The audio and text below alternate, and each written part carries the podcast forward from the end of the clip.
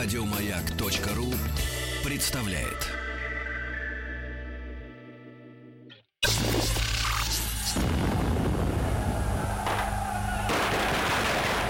Граждане министры Временного правительства, именем Военно-революционного комитета объявляю ваше Временное правительство арестованным. Это Завершается пролетарская революция, наша документы. Именем революции. Друзья мои, традиционные наши встречи, среда, маяк, прямой эфир и Василий Жанович Цветков. Василий Жанович, доброе утро. Здравствуйте. Профессор Московского педагогического государственного университета, доктор исторических наук. Василий Жанович я регулярно наблюдаю на Царьграде также. Там он э, докладывает. Вот, Василий Жанович, э, я посмотрел э, наши сегодняшние тезисы, так сказать, да, вот э, то, о чем мы говорим. Мы э, 15-й год же у нас, да, 15 нашем- закончили. Да, Э, 16 С военной точки зрения, да, там тыл у нас остался. теперь. Да, да, да. Ну и э, кроме всего прочего, у нас э, мы поговорим о Государственной Думе, да, об оппозиции, о прогрессивном блоке. Вот я сегодня со, с нашими слушателями поделился э, впечатлениями.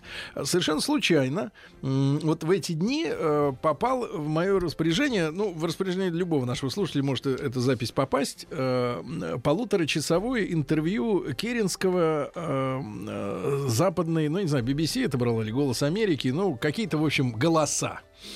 В хорошем очень качестве на Ютубе любой может найти. Керенский 1964, и там вылезает интервьюшка полуторачасовая. А, ну, само по себе культурологически интересно послушать голос человека, хотя и старый уже, да, э, голос Ну, эпохи. живой, да. Уже там 80 с лишним лет ему, наверное, уже Да, было, да? да, И, конечно, э, по этому уже голосу старческому, да, уже трудно понять, чем же он так брал 40 годами ранее. То есть, э, чем цеплял, так сказать, аудиторию. Потому что говорили, что он оратор-то классный, да, был.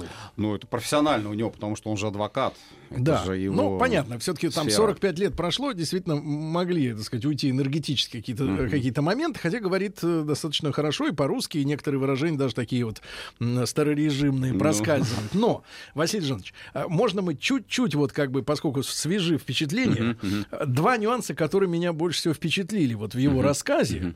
Во-первых, так общая общая фраза, поскольку я так понимаю, вы слышали эту историю, да, Ну, эту это да, запись. да. Вот, во-первых, насколько можно Керенскому доверять в его этом интервью, а, насколько образ, который он э, рисует своими словами, соответствует реальности в целом, вот то, что вы слышали. Ну, э, Керенский вообще э, интересная у него судьба, вот политическая э, судьба. И, конечно, через всю, наверное, свою политическую биографию он пронес э, единственный такой вот э, четкий совершенно у него идет тезис о том, что Россия это все-таки страна, в которой демократия, э, в том числе и в таком американском смысле слова, она вполне приемлема. Э, И э, это он говорил, ну, не об Америке, конечно, он говорил об этом и до революции, и во время революции, и после революции. То есть он, в общем, говорил о том, что демократия и Россия — это вещи вполне совместимые. Это был некий такой антипод вот тезису, что Россия страна тоталитарная, авторитарная, Ну, там ничего быть не может. Ну, если монархия, естественно, как э, там вид тоталитаризма некий. А, Керенский с этим не соглашался принципиально. А, Но вот э, собственную свою роль в этом процессе, вот в демократизации России, э, он, конечно, возносил на э, такую, может быть, очень, очень большую высоту. Но, Правда, но, концу- Василий Жанович, да, да, вот Ага. что меня впечатлило, понятное дело, что ну, люди уже начинают сразу говорить, Керенский был масоном, агент внешнего иностранного управления, ему верить нельзя. Что интересно, в этом интервью, когда он был уже стариком, ну, умер он в 70-м, то есть это еще Да. 6 лет он еще Мгм, после этого интервью мгм. жил.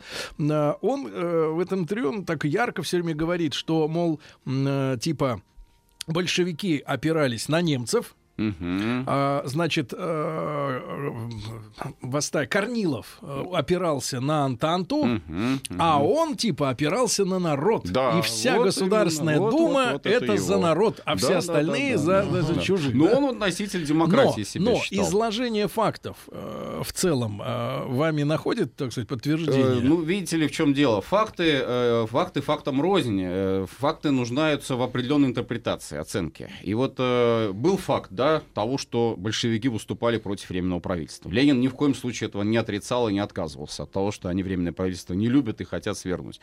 Но Э, Керенский делает отсюда однозначный вывод, что раз они против него, значит, они за немцев, значит, они немецкие шпионы. Э, веря э, буквально вот, ну, почти на 100% той информации, которая, собственно, была вброшена как раз в июле 2017 года контрразведкой без достаточной проверки, это, конечно, отдельная тема, но это иллюстрирует как раз вот тезис о том, что Керенский в этих фактах старался видеть то, что выгодно ему прежде всего. В Корнилове, опять же, вот как вы совершенно справедливо заметили, Корнилов опирается на Антанту. Ну, отсюда тезис о том, что за Корниловым стоят англичане, с одной стороны, но еще один тезис, вот Керенский тоже его постоянно озвучивал, что за Корниловым стоят э, черносотенцы, что за Корниловым стоят монархисты, что Корнилов это вообще это вот какой-то там э, страшный генерал, который хочет всех убить, и казнить там, и, и там интересные факты, значит, были, да? Угу. Во-первых, он утверждал, что если бы не Корниловский мятеж, так да. называемый, да, который он присек своей единственной да, телеграммой да, и железнодорожными диверсиями. Всех разоблачил, да. Да, да. Если бы, не, у него там мысль такая, если бы не Корниловский мятеж, угу. то большевики не поверили бы в возможность э, силовой операции уже в октябре. Это первое, что он сказал, да, что, что Корнилов угу, разбудил угу, большевиков. Угу, угу, угу. И он так говорит, что эмоционально после Корниловского мятежа Россия вернулась э, к настроениям февраля 17 угу, года. Угу. То есть от, свобо- от ощущения свободы, ну, грубо говоря, обратно откат прошел, уже неизвестность какая-то, да, поселилась. Второй вот меня очень удивил такой факт, который он там рассказывает, насколько он прав был не врал ли, что Австро-Венгрия захотела сепаратного мира с Антантой, Угу. Э, об этом, значит, были переговоры с Керенским, угу. и что он говорит, что каким-то чуд- чудесным образом об этом узнал, видимо, через немцев Ленин, и стал форсировать Октябрьский переворот, пока Временное правительство не приняло мирное ну, замерение австрияк. И третий факт, который меня поразил, то, что он значит, рисует сумасшедшим Протопопова, министра внутренних дел. И вот такая странная история, да, с дефицитом хлеба в февральских событиях. Uh-huh, uh-huh. Он описывает следующим образом, что у Протопопова был план правого переворота, и дефицит хлеба был создан государственными органами, чтобы поднять недовольство масс. А угу. под этим делом разогнать к чертовой матери Думу всех прогрессистов, всех остальных, навести железной рукой порядок. Но события пошли по-другому, потому что два дня солдаты были без офицеров в казармах, и вот они в понедельник э, взбунтовались, кирпичников и так далее и тому подобное. Вот, э, Василий Жанович, если коротко, чтобы много времени не тратить, мы, конечно, в свое время до этого дойдем, угу. но, тем не менее, первое, э, сепарация сепаратный мир со стороны Австро-Венгрии. Это э, реальность? Ну, конечно, были попытки заключения э, каких-то мирных соглашений. Э, и причем Австро-Венгрия, не только Австро-Венгрия, зондировала почву Германия, зондировала почву Болгария. 17-й год это как раз вот попытки со стороны вот этого четверного союза, как он образовался, э, именно найти вот некий э, компромисс, э, может быть, даже воспользовавшись тем, что сейчас уже вот нет царской власти, может быть, удастся каким-то образом там воспользоваться тем, что новое правительство правительство будет более миролюбивым. Э, тем более, что вот э, и Керенский, он хоть и говорил, что он оборонец, но по большому счету уже отказались вот от этой идеи аннексии и контрибуции, это, которую Ленин потом обозначит. То есть идет война за свободу, за революцию, но не за Дарданеллы и не за Босфор. Из-за чего Милюкова-то в отставку отправили. Поэтому вроде бы как вот есть тут шанс определенный, да? Но вот то, что из этого, какой Керенский делает вывод, это вообще вот конспирология наизнанку. Потому что э, с точностью да наоборот, как раз э, версия другая, что э, как раз Керенский старался сепаратный мир заключить, и большевики этому помешали. А здесь как бы подтекст такой, что, в общем-то, они стремились к сепаратному миру. И вот они друг друга обвиняют, вот так вот идет это все. И до сих пор продолжается, кстати, потому что э, вот это, ну, факт, опять же, я говорю, вот факт он есть, был факт попыток э, выйти на сепаратный мир, но как его интерпретировать? Можно с одной стороны, можно с другой стороны. Э, то же то самое... есть по документам не ясно, кто первый пульнул, ну, э, так сказать, тему? Нет, а инициатива шла четко совершенно от э, немцев, от австрийцев, не от нас. То есть э, мы вообще, вот первые заявления такие официальные и неофициальные, в общем-то, о сепаратном даже мире, это идет осень 17-го, причем это идет не от Керенского даже, а это идет от военного министра Верховского. А, такой достаточно интересный был человек, полковник, который сделал карьеру, стал генералом исключительно потому, что он Корнилова обвинил, и он командовал Московским военным округом, Верховский, и заявил о том, что вот Корнилов заговорщик, а я, где, значит, готов временное правительство спасти. Его сразу военным министром делают. Но у него была очень интересная позиция, вот как раз та, что Россия не в состоянии уже воевать, и надо поэтому искать э, мира. Так что вот уж если кого э, искать, там, угу. сторонников сепаратного мира, так это нам было среди своих же собственных Хорошо. подчиненных. Василий Жанович, да. а тема с тем, что Корниловский мятеж вдохновил Ленина на именно военную операцию, и таких планов до него у, не, у большевиков не было. При этом был, был же июльский мятеж ну, большевистский, конечно, да? Конечно, Потом конечно, они затаились, конечно. а Корнилов дал опять надежду, да? Нет, здесь Керенский прав в том, что, безусловно, прав в том, что, конечно, вот э, Корнилова выступление, оно дестабилизировало политическую обстановку, и в целом это, конечно, благоприятствовало тому, что потом э, большевики э, приходят к власти. Но даже есть вот такое как бы выражение, 26 августа, когда выступал Корнилов против Керенского, спровоцировал 26 октября. То есть, по сути, да, вот власть оказалась неспособной mm-hmm. к тому, чтобы регулировать положение в стране. А вот по поводу Протопопова, это, да, тоже очень распространенный такой слух. Э, здесь называли это все черный блок. Был прогрессивный блок, черные да? черный силы, блок, черные там. силы, совершенно верно, темные силы, черные силы. Это реакционеры, это распутинская клика. Протопопов один из элементов этой распутинской клики. Хотя уже и, был конечно, убит главный ну, из клики. а все равно, там более того, там вообще говорили, что Протопопов министр внутренних дел, а он чуть ли не себя сам э, уже за место Распутина позицировал. То есть он э, хотел у Александра Федоровна сыграть роль такого тоже пророка.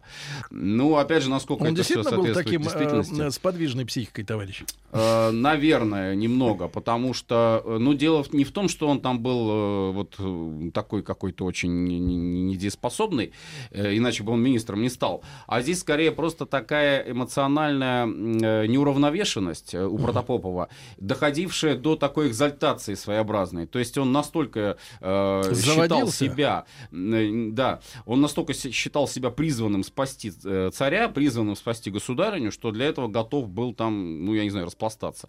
Но это одно, это вот эмоциональная готовность. А реально-то что надо для этого делать? Реально вот э, то, как раз, что Керенский сказал, там вот эти вот продовольственные вопросы, Протопопов их пытался решить, действительно. Это, я говорю, тут вот есть факт того, что, да, он э, хотел все продовольственное дело взять под МВД. Почему? Потому что частный сектор не в состоянии наладить, потому что лавочники повышают цены, потому что нужен государственный какой-то контроль. Из этого Керенский делает вывод, что это специально он сделал для того, чтобы спровоцировать продовольственный кризис, а мы усилить сегодня его. понимаем, вот причина этих февральских э, супер очередей за хлебом, угу. она искусственная или, или естественная? Да. Потому что когда мы говорим, что царский поезд, например, был угу. остановлен, угу. и два эшелона с войсками, которые могли бы подавить угу.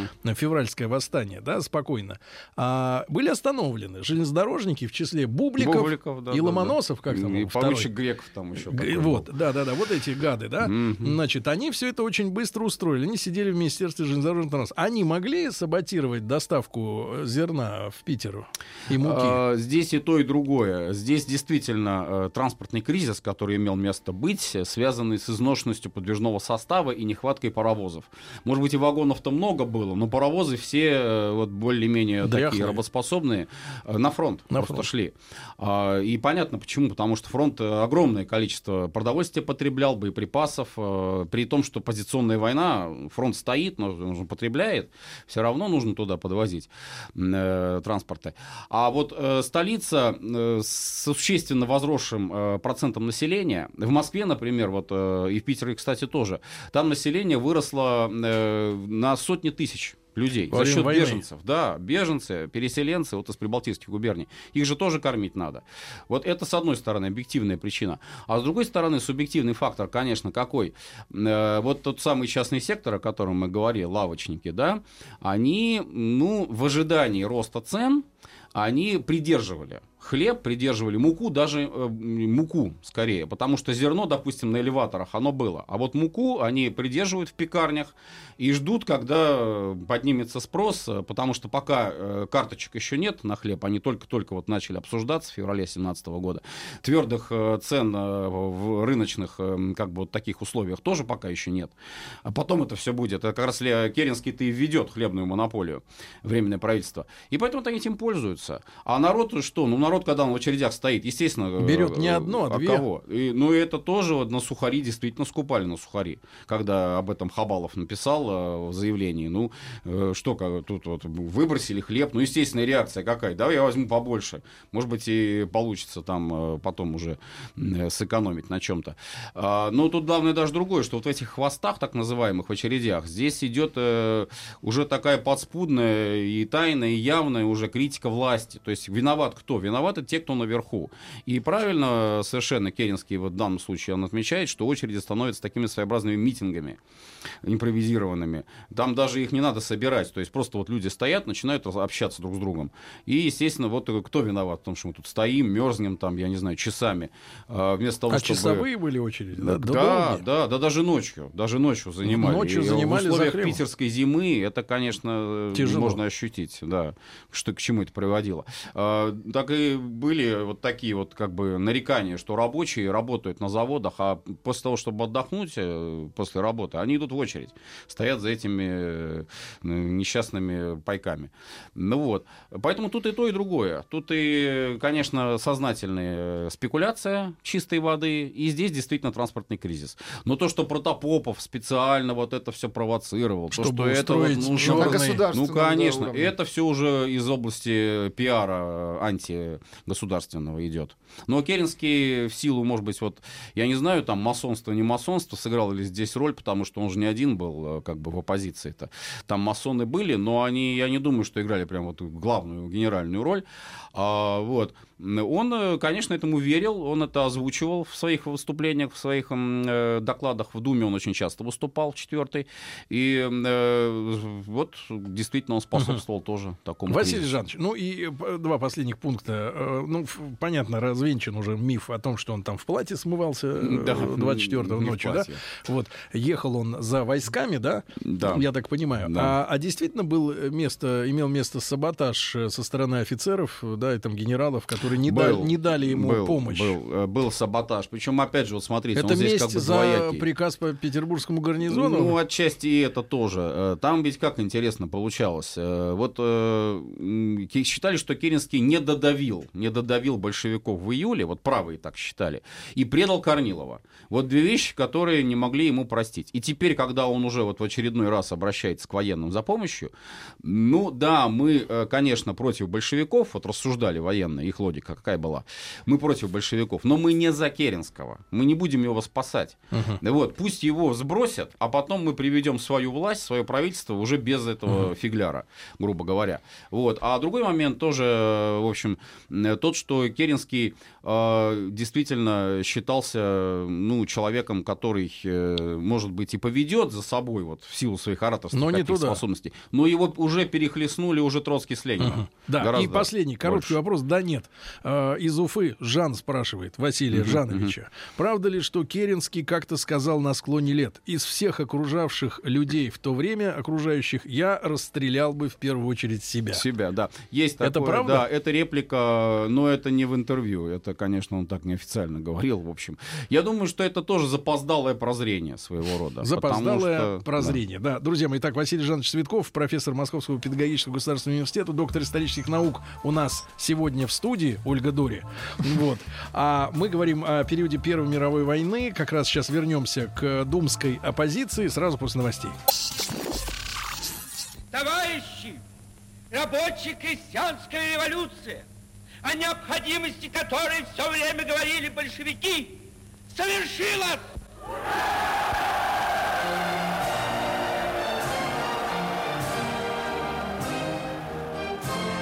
Именем революции. Итак, э, Василий Жанович Цветков, э, доктор исторических наук, э, профессор Московского педагогического государственного университета. Сегодня с нами мы чуть-чуть возвращаемся назад, хотя уже не намного, да, Василий Да. Жанович. И, ну что, может быть, про оппозицию думскую, да? Вот, может быть, Или еще про- какой момент, вот просто в одной из прошлых передач вы как раз обозначили тему, на этом вот мы остановились, о Да. влиянии дома Романовых на государя. Вот Их же тем, много как он- было. да, в связи с тем, что он принял верховное командование. И вот роль великих князей, в частности, это вообще очень важный момент. Почему? Потому что э, вот родня, многочисленная родня, вот действительно многочисленная, потому что вот если их всех посчитать, то это порядка 50 человек будет.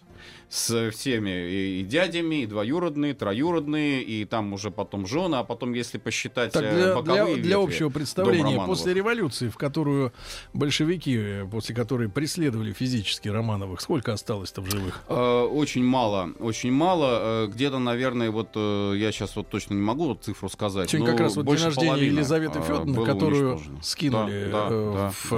в- в шахту. Да, там спаслись буквально, ну вот э, такие из наиболее ярких представителей. Это Кирилл Владимирович, будущий как раз э, местоблюститель престола и глава императорского дома. А, э, спаслись э, представители вот э, боковых ветвей. Это вот если брать там Дмитрий Павлович, например, убийца Распутина, ну повезло ему, что он в Персии оказался. И вот эта вот группа, крымская так называемая группа, оказались они в Крыму в 18 году в Дюльбере. Это Николай Николаевич, э, великий князь, Мария Федоровна, вдовствующая императрица, э, и э, двое великих князей. Но полностью, полностью была уничтожена вот эта вот э, ветвь от э, Александра Александровича, от Александра Третьего, э, которая шла на как раз вот царствующего государя э, Николая II. Здесь вот эту ветвь истребили. А, Очень много... И детей? Да, конечно. Несмотря на то, что всякие там Анастасии, Алексеи появлялись, но, конечно, это все уже из области такой авантюрной фантастики. Вот, так вот, что интересно, значит, здесь была такая определенная градация. Вот Александр Михайлович Романов очень интересно об этом в своих воспоминаниях писал. А, У Александра II сыновья, и вот от них пошли вот эти ветви. Э, Значит, Александр Александрович, Александр III, будущий. Это вот как раз царствующая семья, царствующий дом. Э, Следующая э, ветвь э, это э, Владимир и Владимировичи, которые от него пошли. А, Следующая ветвь это Константин э, и Константиновичи, которые пошли. И еще одна ветвь э, это Михаил, Михайловичи, которые пошли э, дальше тоже. Вот эти вот э, ветви, они уже э, тоже э, там, соответственно, были э, разветвления. Ну вот с точки зрения отношения к государю, э, очень интересно. Вот такая оппозиционность считалась свойственна как раз Михайловичем. И почему? Потому что, наверное, вот эта ветвь, э, такая дальняя, достаточно боковая, они э, жили, по сути, своей э, особой жизнью. И вот среди них был, э, например, такой, э, наверное, уже сейчас забытый для большинства э, ничего не говорящий вот его э, фигура. Это Николай э, Михайлович. Николай Михайлович э, очень известный был в свое время историк. Историк, А. э, да. Э, Про которого Ленин сказал, «Э, революции историки не нужны, его Да, да, да, расстреляли. да, да. Совершенно верно. Вот, ну, якобы, якобы так сказал, хотя, может быть, и, и не говорил. Ну, вообще, конечно, отношение Ленина вот к своим противникам э, известно какое. Вот. А, так вот, э, Николай Михайлович очень известен был своими исследованиями по Александру Первому. И, э, в частности, вот если брать его отношение к э, существующей власти на тот момент, э, Николай Михайлович, ну, считался таким неформальным оппозиционером внутри дома Романовых. А, И известно вот как раз, что незадолго до февраля 17 года, осенью 16 он несколько раз обращался к государю, к Николаю II. Главный его, значит, был тезис, это все-таки нужно идти на уступки Думе. Нужно призывать вот этих людей, которые э, имеют какой-то общественный вес, нужно их призывать во власть. Не надо Они этого имели какой-то общественный вес? Или вот связь умозрительная была между э, общественным, так сказать, с- суждениями, да, какими-то, и вот тем, что в Думе Ну, творилось? вот штука в том, что Николай Михайлович, он э, очень э, сильно, наверное, оказывался под воздействием, под влиянием вот этих исторических э, аналогов, аналогий. И ему, в частности, э, как исследователю периода правления Александра э, I, э, представлялось очевидно, что вот как раз э, власть императора без опоры на общественные силы, она ну, ни к чему хорошему не приведет. Она становится там реакционной. И здесь вот, э, допустим, роль Спиранского э, в правлении Александра I.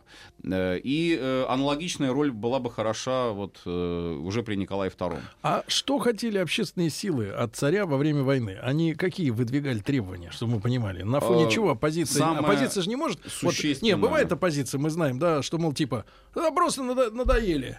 Ну да. Вот надоели и все. Нет, ну, ну должны быть аргументы. Ну, да? там вообще достаточно сложный процесс. Ну вот смотрите, первый год, первый год войны, 14-15, Дума не работает. Вот, кстати, это тоже не важный работает. момент. Да, ее распустили, она сама разошлась, и здесь никто не, не возражал. Она уходит на каникулы, которые длятся почти год. И э, только вот в годовщину начала войны Дума возобновляет работу. А, но да, и вот этот год пока шел, то есть там были такие, ну, совершенно патриотические заявления, выступления. Единственное, кто был против, сразу заявил, э, это большевики. Большевистская фракция, пять человек, Бадаев, Петровский, там еще несколько человек. Они мало того, что заявили, что они против войны, они начали еще и активную такую публицистическую работу, э, и это они сами не отрицали, ни в коем случае даже гордились этим, под прикрытием думских мандатов, то, что у них неприкосновенность, их нельзя просто так вот остановить, арестовать, вот, они э, у себя начали, в частности, вот эту подпольную работу по распространению листовок. Причем листовки ярко антигосударственные. То есть призыв э, не просто к миру, э, а призыв к тому, что вот, вы поворачиваете штык против Обратно. власти. Да. То есть то, к чему потом, собственно, большевики будут призывать уже в 17 году. А, ну, э, полиция следила, следила, наконец поймала их с поличным буквально. А, и дальше уже, в общем-то, отпираться было бессмысленно. Бадаев, в частности, попался ссылался на том, что он ведал партийной кассой, угу. и там э, довольно большие деньги Черный тратили нал. на, э, ну, в том числе, э, тратили вот на эту самую пропаганду. Э, Петровский пытался обратиться к Родзянко за помощью председателя Государственной Думы, э, но Родзянко поспешил откреститься от э, большевиков, сказал, что я не, вообще не знаю, кто они такие и как их звать, вот, и все. И э, фракция в полном составе была арестована и отправлена в Сибирь. Там, правда, среди них оказался один провокатор, Малиновский, как раз вот через него-то, собственно, полиция и узнала о том, э, как вот эта фракция на себя ведет. Но в остальном, вот остальные фракции думские, они... Что значит первый год... Человек с государственным рассознанием. Ну да. Но, правда, потом э, его когда разоблачили, там... Крышка ему? Да. А, и... Вот видите, э, пострадал за отечество. Ну, в какой-то степени, да. Крышкой пострадал. И вот остальные фракции, они, в общем и целом, поддерживали власть. Более того, Милюков, вот, казалось бы, да, символ оппозиции, потом у него будет речь вот эта громовая да, 16 -го да. года, э, сына своего отправил на фронт, э, он имел возможность там получить отсрочку, э, но он заставил его просто иди на фронт, вот выполняй свою патриотическую миссию. Сын погиб буквально в первом же бою. И Милюков очень остро это все переживал. А, и вот год проходит. Но вот что мы за этот год видим? За этот год произошел такой как бы спад настроений от э, мощного патриотического подъема до, э, вот после Перемышля, э, по сути, начинается этот перелом, до э, патриотического, как говорится, спада. А, потому что Горлицкий прорыв, потому что Великое отступление, и август 15 мы уже, по сути, потеряли Польшу. И вот Дума, когда она собирается, у нее вот эти патриотические настроения немножко начинают э, меняться. Создается прогрессивный блок. Оформился он э, окончательно. Это был, кстати, не какой-то подпольный там блок, это был действительно официальная существующая структура. Он объединял не только думцев, он объединял еще и членов Госсовета.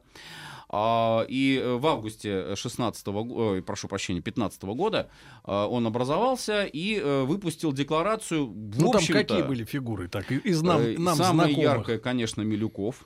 А, из Госсовета он не был депутатом Госдумы, но тоже был близок. Это Гучков. Это кадеты, это э, Шингарев, это... Э, Шингарев, которого потом Некрасов. матросы да, замочили да, в тюрьме. Некрасов как раз масон тот самый, который вот тоже достаточно много про масонские ложи рассказывал. Э, такой левый кадет. Э, ну, Керенский, конечно, тоже.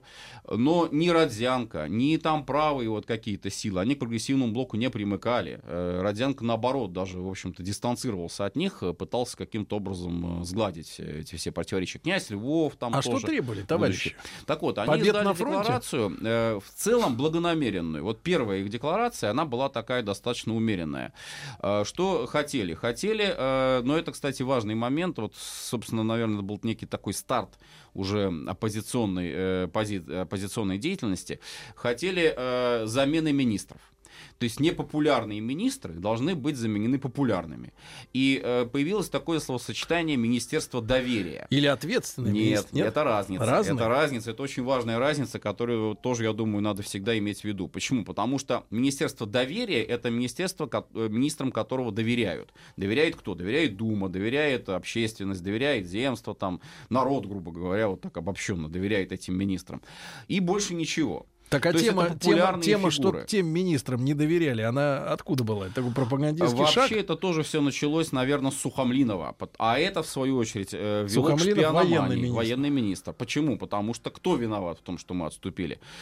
Военный министр, потому что он не обеспечил снарядами, потому что он не обеспечил патронами, потому что он не дал армии того, что она хотела, армия. Кто виноват? Военный министр. А почему военного министра вот э, так государь опекал? Почему он э, ему так доверял? Ну вот эта вот э, логика, она э, подводит к тому, что вот давайте действительно их будем заменять, этих министров, на более популярных. И в качестве альтернативы, ну, собственно, потом он и занял э, кресло военного министра, был генерал Поливанов. А, такой вот народный генерал, он себя так позицировал, хотя э, ну, популярный, действительно, он выступал э, перед разными общественными организациями и э, вот говорил о том, что я как раз решу вот эти проблемы, которые Сухомлинов решить не в силах. Сухомлинова, конечно, очень сильно задел э, вот этот вот дело Мясоедова, так называемое, но о нем лучше отдельно поговорить.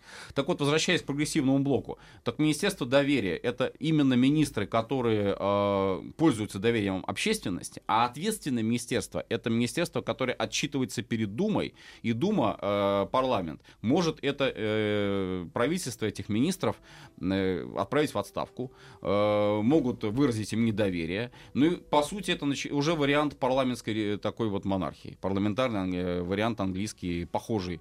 И вот ответственное министерство, они начали о нем говорить, э, пожалуй, только к концу 16 года. Но это стало уже лозунгом в начале 17-го. А э, вот до этого все, давайте вот министров э, хороших. И отсюда начинается министерская чехарда. И государь, по сути, вот э, как там не говорить, было, не было, но он э, уступает вот этим требованиям. Потому что министров-то он же отправляет в отставку. Это же его решение, в конце концов, кадровая политика. Э, Вот, так что э, поначалу все было очень э, лояльно вроде Вот бы. опять же, если возвращаться к этой э, интервью Керенского, да, там Мгм, 64 года, он там говорит, что, значит, э, значит, было принято решение в начале войны прекратить всякую оппозиционную деятельность, да, да, да, но совершенно потом верно. царь которому, значит, про самого царя Керенский так достаточно комплиментарно отзывался, но вот его министры убедили царя, что таким образом оппозиция сдалась. Что И не она это- пошла на мир, а что сдалась, и надо их добивать. И, И это, это была отчасти- главная ошибка Николая. И это отчасти тоже верно, потому что там, пожалуй, главной такой фигурой, который вызывал вот у оппозиции нареканий, помимо Сухомлинова, был министр э, юстиции, он затем министром внутренних дел стал, Маклаков. А брат, кстати, его э, тоже масон известный, но вот полная разница между братьями. Николай и э, Владимир. э, Василий такой Жанович, я вижу, выраженный. вы в масонах разбираетесь неплохо. Э, но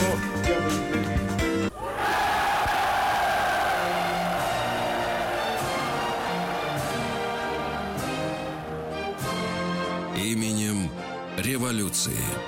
Друзья мои, с Василием Жановичем Цветковым продолжаем разбираться с предшествующими э, событиями революции. Хотя, может быть, э, уже и э, можно назвать По это сути, рев- революционными революционными, да, да. с- ситуацией, событиями. Мгм, да? мгм. Вот, э, Василий Жанович, так э, тем не менее, вот э, э, чем они занимались, про- оппозиционный блок, да, и, и потом там же есть еще такие люди, которых, э, вот опять же, э, в своих речах товарищ э, Керенский. да, оправдывает это некие оборонцы. Мгм, Оборонцы. мгм. Это что за демоны? Ну, оборонцы, это вот слово, оно появляется уже в семнадцатом году непосредственно. Это термин, который означает э, политиков, военных, э, ведущих войну уже э, с оборонительными целями. То есть в чем вот смысл оборончества как такового? Войну не прекращать, не выходить из войны, сепаратного мира не заключать, но вести ее постольку, поскольку вот немцы и враги э, начинают наступать, А, и мы обороняемся, мы защищаем. Мы защищаем свободу, мы защищаем революцию. Вот И свое, идея. свою землю. Да, потому что даже Ленин себя оборонцем называл. Ленин себя называл оборонцем э, после 25 октября. Почему вот он этот лозунг знаменитый «Социалистическое отечество в опасности»? Э, Раньше-то он как говорил? Он говорил, временное правительство — это буржуазное отечество. Чего его защищать-то? А вот теперь, когда уже большевики у власти, это социалистическое отечество. И мы, естественно, против немцев теперь уже можем начать войну Вот как, э, да, против такой реакционной силы. Ну, э, мало что из этого получилось, как да, мы известно знаем, что все кончилось-то Брестским миром. Но э, сама по себе вот эта установка на то, что характер войны изменился, это вот как раз оборот. Василий Жанович, а э, какова тоже. роль вот этих земкомы или как они? Земгоры. называются? Земгоры, Земгор, да, вот это что? Потому что э, читал версии, да, о том, что это самые настоящие были вредители, саботажники. Ну, опять мерзавцы. же, ну, не, не- нельзя однозначно судить. Это потому что была с одной структура? стороны, с одной стороны, конечно, это низовая инициатива. Это инициатива масс. Керенский их э, поливает маслом бл- благоуханным. Естественно, потому что он сам из этой же среды вышел. А, дело в том, что вообще вот земства и городские думы э, это ну, структуры, которые очень активно включились вот в эту патриотическую работу первого года войны. Тут они, ну, что только не делали. И благотворительные всякие вечера устраивали, и э, госпиталя, лазареты открывали, и всякие там, значит... э, Благотворительные вечера, это, пардоньте, пьем за победу? ну, почему пьем? Собираем Пьем деньги. пить они уже не могли, потому что там сухой закон. А вот, э, ну, к примеру, самое распространенное вот явление. Какие-то отмечаются праздники православные, э, Так. или вот там Рождество, Новый год, да, Пасха. И устраиваются сборы пожертвований. Э, думцы как раз вот городские думы этим занимались. Московская городская дума очень активно этим занималась, Питерская. Э, и устраиваются сборы в пользу фронтовиков, в пользу солдат, офицеров. То есть вот жертвуйте, жертвуйте там беженцам помогайте, э, теплые вещи собирают, вот это вот гуманитарная помощь выражается Так, современным ну языком, пока да? нормально. А, а где, же, нормально. где же косяк пошел? А, ну, косяк, тоже, в общем-то, не сказать. Значит, э, они э, для того, чтобы как-то координировать вот свою деятельность, они начинают объединяться уже в союзы. Союз земств и союз городов. Потом они сливаются вместе. Получается земский Земгор. городской союз, земгор, да. А, И э, позицируют себя как некая такая сила, которая вот как раз... Местная. М, Да, и местная, безусловно, и центральная, но вот эта самая сила, э, которая должна власти дать вот ту подпорку, ту опору общественности, которой власти, может быть, не хватает. Так. Отсюда как раз и становится понятно, почему земгоровцы выступали тоже, как и прогрессивный блок, за э, Министерство доверия. Давайте менять министров. Самая яркая фигура — князь Львов. Рюрикович, э, дворянин столбовой. То есть тут вообще нет никаких сомнений. Тем не менее, тоже вот он там сближается с масонами. А, но совершенно искренне, совершенно искренне считает, что э, вот его деятельность, она должна помогать, да, помогать А Отечеству. если объективно говорить, э, что они гадостей наделали? Ну, гадости... Они же хотели помочь вооружению, да, чтобы там... Да, не совсем вооружением. Дело в том, что у Земгора там другая структура, которая тоже вооружение, это военно-промышленные комитеты. Э, Ну, они как бы вместе, да, их часто отождествляют. Да, У Земгора главное это э, снабжение фронта, э, в основном э, обмундирование, э, там какие-то хозяйственные Я принадлежности. не понимаю, а э, Министерство обороны, оно чем занимается? Так вот в том-то и дело, что Сухомлинов, как и говорили, э, ничего не делает, не в состоянии ничего сделать, вообще чуть там не продался Германии. Погодите, общественная организация начинает заниматься снабжением армии? Вот так, да. да. Тогда, когда этим, по идее, должны бы заниматься правительственные органы. Но И они, но тоже они этим взвалив занимаются. на себя эту ношу, да, Да. стали выдвигать еще и, ну, как бы, раз мы это делаем, мы имеем требования. право еще кого-нибудь и менять, да? Совершенно верно. Совершенно верно. Э, Это вот как раз э, такой вот э, логичный у них был вывод, что раз мы помогаем, раз мы там вот этими всеми делами благотворительными и прочим занимаемся, значит, мы имеем право на голос, на то, чтобы во власти иметь своих А какое людей. отношение у власти было к, этой, к этому земгору? Неоднозначное тоже, потому что государь, ну, он приветствовал поначалу. И вообще весь вот год, первый год войны и начало второго года до конца 15 начала 16 это э, позиция правительства, что надо сотрудничать с общественностью. Они патриоты, они благими намерениями, э, как говорится, руководствуются. Э, и казна начинает очень активно Земгору помогать. Вот что тоже интересно. По логике, вот, кстати, Маклаков, э, министр, он говорил, что вы смотрите, там, вы им, как говорится, палец дадите, они по локоть откусят. Вот. Но другая была точка зрения э, у министров, например, Кривошеин, э, управляющий земледелием. Он заявлял, что нужно с общественностью сотрудничать. Не надо считать деньги, которые мы вот даем, в частности, на выполнение казенных заказов по обмундированию, по продовольствию там, и так далее. Это потом все окупится, ведь действительно земцы люди Василий ну мы эту тему продолжим. Конечно. Продолжим конечно. через неделю тогда, да? Uh-huh. Вот. Василий Жанович Цветков, э, профессор, доктор исторических наук. С нами сегодня был Василий Жанович. Огромное спасибо. Спасибо. Спасибо. Еще больше подкастов на радиомаяк.ру